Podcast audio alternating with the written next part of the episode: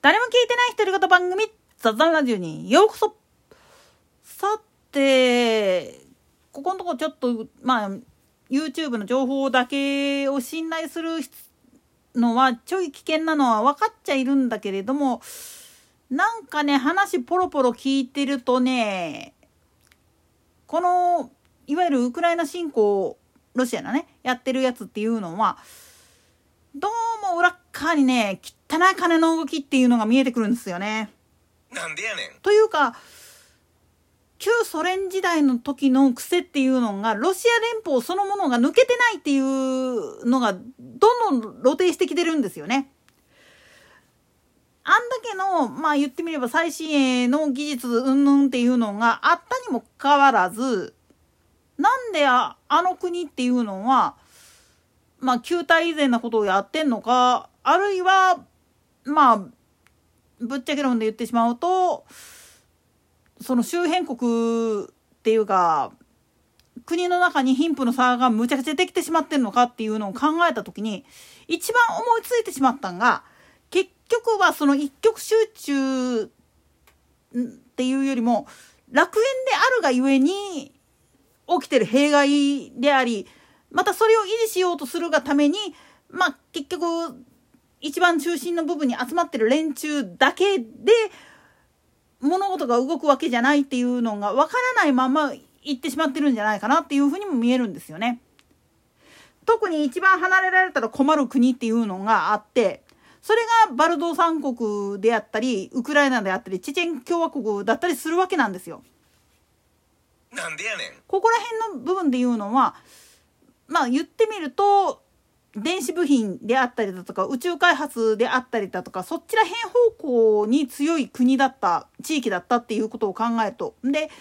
バイコヌール宇宙基地っていうか発射台自体もチェチェン共和国の土地を借りて運用していることを踏まえていくとこれがまだいわゆるソ連の状態のまんまであったならば多少なりともまあどないかなったんかもしれんけど崩壊して大小さまざまな国々に分かれていった時にやっぱり弊害が出たっていうか実態っていうかそこら辺が出てきたんじゃないかなっていうふうに思うんですよね。あくまでも情報のいろんなバラバラになって情報を総合的に見た時にじゃあなんでそんなことが起きたん？っていう話をやり始めたらああそういうことねっていう風になるんですよね。それは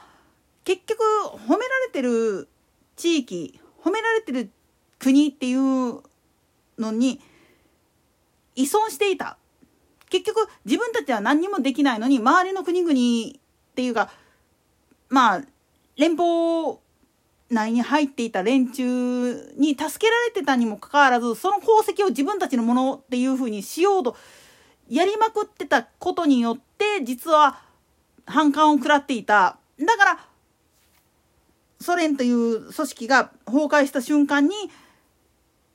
今までまあ言ってみれば鬱屈した状態でいた連中で特に力のある連中が外へ飛び出していった。そのことがすっごく気に食わんかったんやろうなっていうのがわかるんですよね。これね自分たちでどうにかできるような国々であったならばそもそも離れていったとしても大体ができるんですよ大きな国であっても。特に資源もたくさんあるし技術もきちっとあるんであれば自分たちでどうにかできるわけなんですよ。それをまあ言ってみると他力本願でよそから来た連中に任せたりとかっていうことせずに自分たちでやっていくんだっていう風な意識を持ってる人であればできることなんです。実際本来アメリカだって本来であればそうあるべきなんだけれどもなぜかねその労働組合とかが力つけてたりするとでなおかつそういうのを経営する人たちの中にはどうしても自分の手元ばかり見てしまって将来的な部分とか総合的なことっていうのを考えないでね物事喋ってる人ってすっげえ多いんですよ。そのことが原因で実は賃金の格差ができたりとか地域的な格差っていうのがどんどんどんどん広がっていって本来だったら一括でやらなきゃいけないような公共サービスとかっていうのがないがしろにされてしまってるっていう背景があるんですよね。これはねどこの国も一緒っつったら一緒なんですよ。なんでやねん。よくこれも YouTube なんかでよく見かける日本すごいですね系のやつ見てても日本がすごいんじゃなくて本来はこれ普通普通に考えたらそこら辺までまあ言ってみると国として考えてるだけじゃなくて個人レベルでもそういう風な考え方っていうのができてる国であれば本来は実現可能なんですよ。ただまあ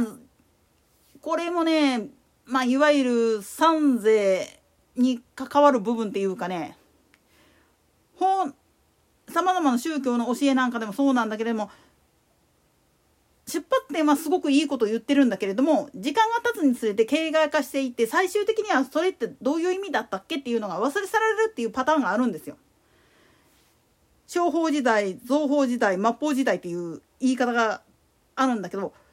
言ってみれば平和であればあるほどもう形骸化していって最終的には何のための平和かっていうのを忘れてしまって手元ばかり見てしまうっていうパターンになってしまうんですよね。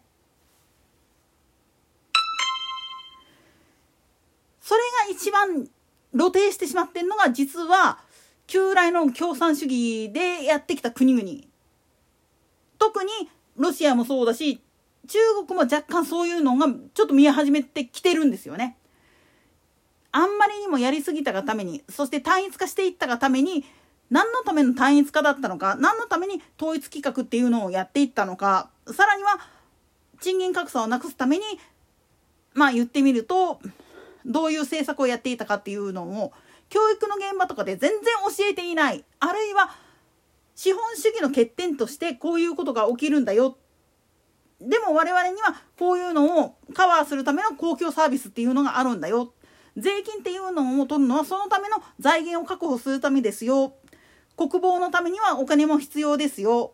国防というものの中には当然だけれども子どもたちを守るために教育していくためのもの。あるいは怪我や病気が元で身体的ハンデあるいは精神的ハンデを負ってしまった人たちを支えていくセーフティーネットっていうのがあるんですよっていうふうに普通は教えるもんなんです。でもいつしかそこら辺の部分の教えっていうのを忘れてもう受験勉強に特化してしまった世界と競い合うのはいいんだけれどもその競い合う単位を間違えていることに気づかないまんまやっちゃってるがためにだんだんだんだんそういう